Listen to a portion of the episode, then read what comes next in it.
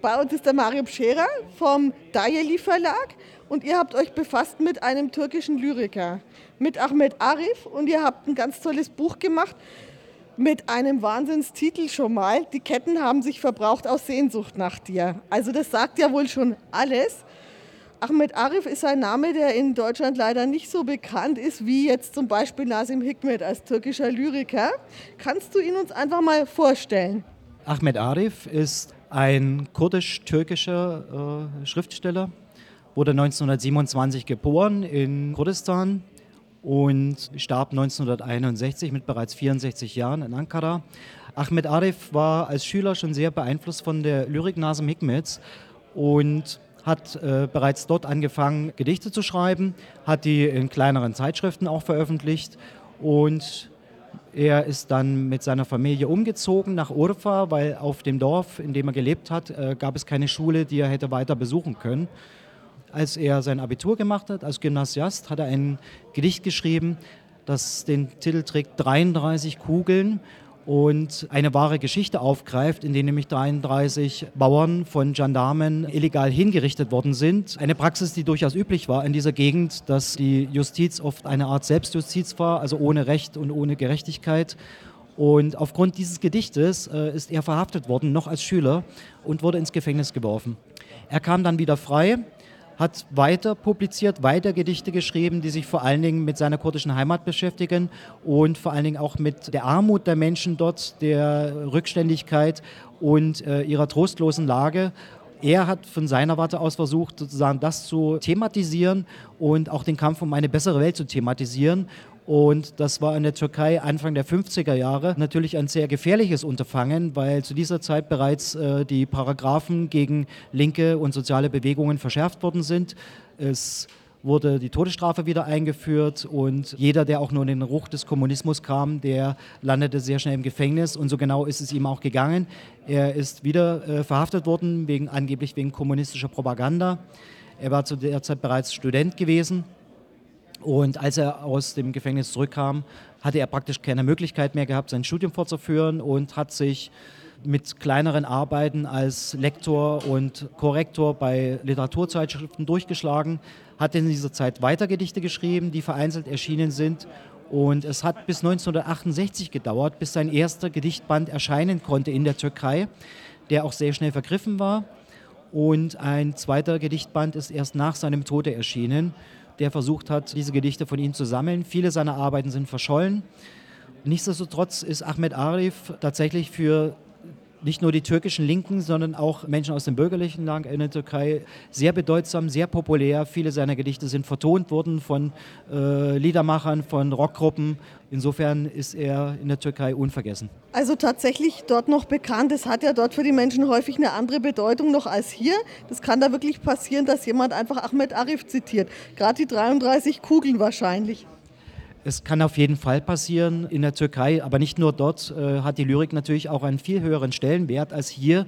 Hier in Deutschland hat sie ihren Stellenwert ein wenig verloren. Zu Unrecht finde ich, denn gerade Gedichte sind etwas, die sehr leicht von Mund zu Mund gehen, die eine komplexe Botschaft auf wenige Zeilen verdichtet, transportieren und Gefühle vermitteln und auch Haltungen vermitteln, sozusagen auch eine Art Erkennungszeichen sind, an denen Menschen ihre Gesinnungsfreunde und, und, und auch politische Weggefährten erkennen.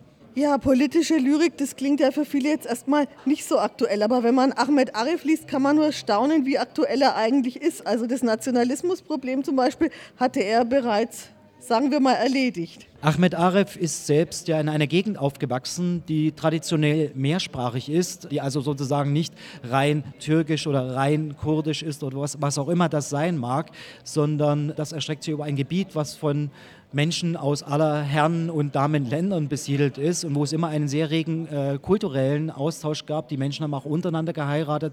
Also Grenzen und nationale Zugehörigkeiten haben nie eine Rolle gespielt.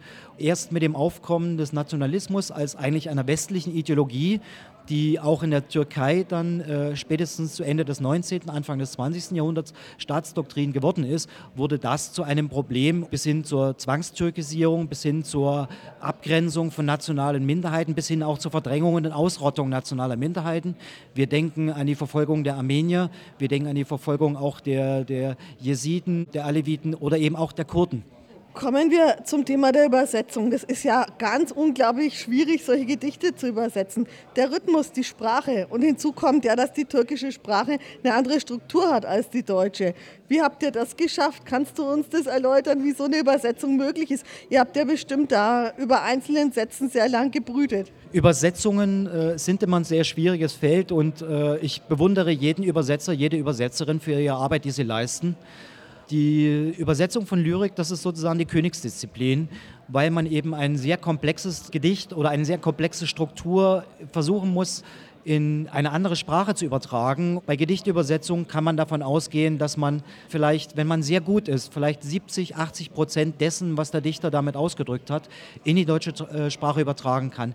Der Rest wird wahrscheinlich dann dem Leser verborgen bleiben müssen, außer man gibt sich Mühe, lange und breite Fußnoten zu machen und Erläuterungen und Erklärungen zu machen. Es ist eine Herausforderung und ein Versuch und ich muss sagen, wir haben, Ahmed Arif ist einer der, der Lyriker, der uns sehr viel Kopfzerbrechen bereitet hat. Und es ist auch keine Arbeit, die von einem einzelnen Übersetzer oder einer einzelnen Übersetzerin geleistet worden ist, sondern es sind mehrere Menschen dran, die gemeinsam versuchen, einen Weg zu finden, diese Lyrik adäquat äh, ins Deutsche zu übertragen, zumal Ahmed Arif eine Sprache benutzt, die nicht das reine das reine Türkisch, wie man es vielleicht in der Zeitung lesen kann oder wie es in Lehrbüchern zu finden ist, sondern seine Sprache ist natürlich durchsetzt von lokalen Dialekten, von Persisch, von Kurdisch, von Aramäisch. Es ist eine Sprache ähnlich wie bei Nazim Hikmet, die natürlich auch mit dem Benutzen von Wörtern aus sehr vielen Sprachen eine Universalität erreichen will und ihm auch sagen will, wir sind nicht Angehörige einer Nation, wir sind mehr als eine Nation. Wir sind eine Menschheit und wir benutzen viele Sprachen und wir verstehen uns trotzdem.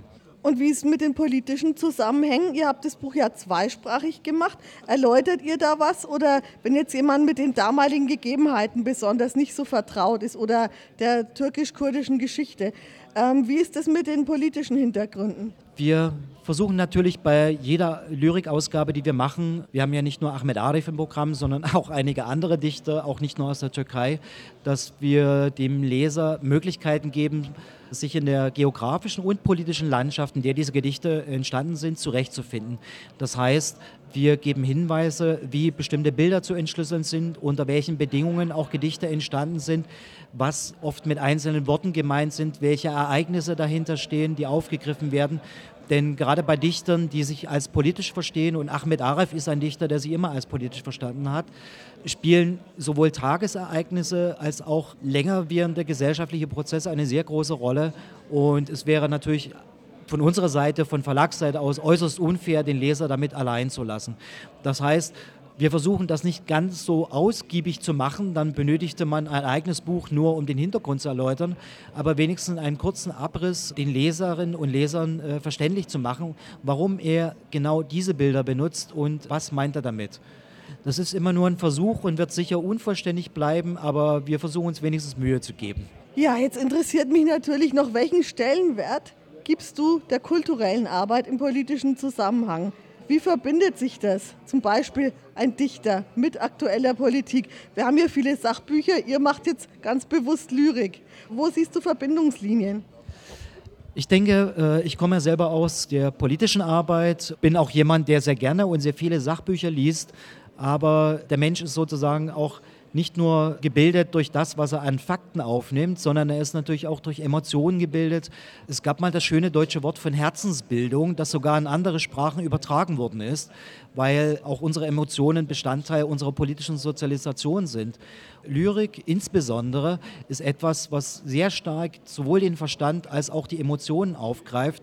Und wenn man überlegt, dass nicht nur in der Türkei, sondern beispielsweise auch in Europa Dichter oft den Rang von Nationalhelden oder von Freiheitshelden hatten, dass Leute wie Büchner oder Leute wie Heinrich Heine natürlich mit ihren Gedichten politisch gearbeitet haben und äh, politisch gewirkt haben und oft mehr als längst vergessene Flugblattschreiber, dann sagt es einiges aus. Und Ich denke, wenn man vor allen Dingen auch Leute begeistern will für Politik, dann muss man sie, denke ich, an bestimmte Sachen auch heranführen und Belletristik, sei es Romane, sei es Erzählung und sei es vor allen Dingen auch Lyrik, ist etwas, was das Herz öffnet und was den Verstand öffnet. Und wir versuchen eben auch in diesem Sinne zu wirken, dass die Linke, egal wo sie sich befindet auf der Welt, keine Bewegung ist, die technokratisch versucht, die Welt zu verbessern, sondern wir sind Linke, weil wir versuchen, für alle Menschen etwas Besseres zu erreichen. Und dazu gehört eben auch kulturelle Bildung und dazu gehört eben auch, dass ein Mensch nicht nur, dass es ihm materiell besser geht, sondern auch geistig besser geht. Dass er sich aus diesem Sumpf von Nationalismus, von äh, wirklich idiotischen Verhaltensweisen löst und, und, erkennt, dass Menschen Brüder und Schwestern sind. Und, und das funktioniert über Literatur.